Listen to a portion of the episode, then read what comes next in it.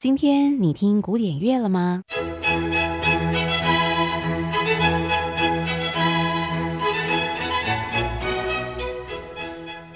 ？Classical Today，和您分享古典音乐历史上的一天。